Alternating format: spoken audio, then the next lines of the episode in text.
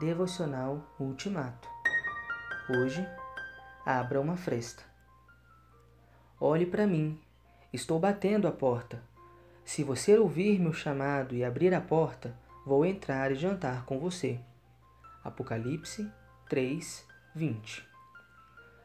Talvez você tenha nascido em um ambiente totalmente desprovido do temor devido a Deus. É possível que você tenha sido criado solto, sem qualquer rédea ou freio, ou sem a ideia de um Deus sábio e bom que sustenta e governa as coisas criadas. Pode dar-se o caso extremo de você ter aprendido a chamar de bom o que é ruim e de ruim o que é bom, como acontece entre as bruxas. Quem sabe você é 100% incapaz de alçar voo em direção aos céus por falta de asas ou porque elas estão quebradas. Se você não tem esperança alguma, se tudo é destruição completa, abra um compartimento qualquer de sua mente à graça de Deus e à luz do céu. A força da graça é tão grande que ela larga a pequena abertura, derruba tudo o que está em seu percurso e inunda todo o seu ser.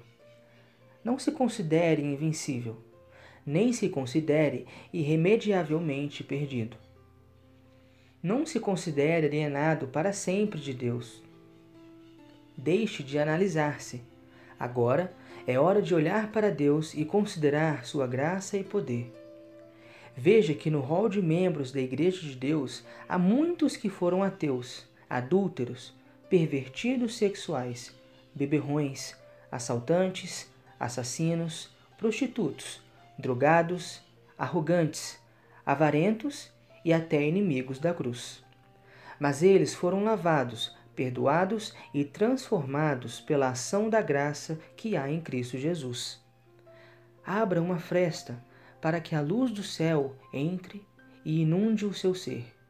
Por misericórdia, não continue destruído. Abra esta fresta agora mesmo.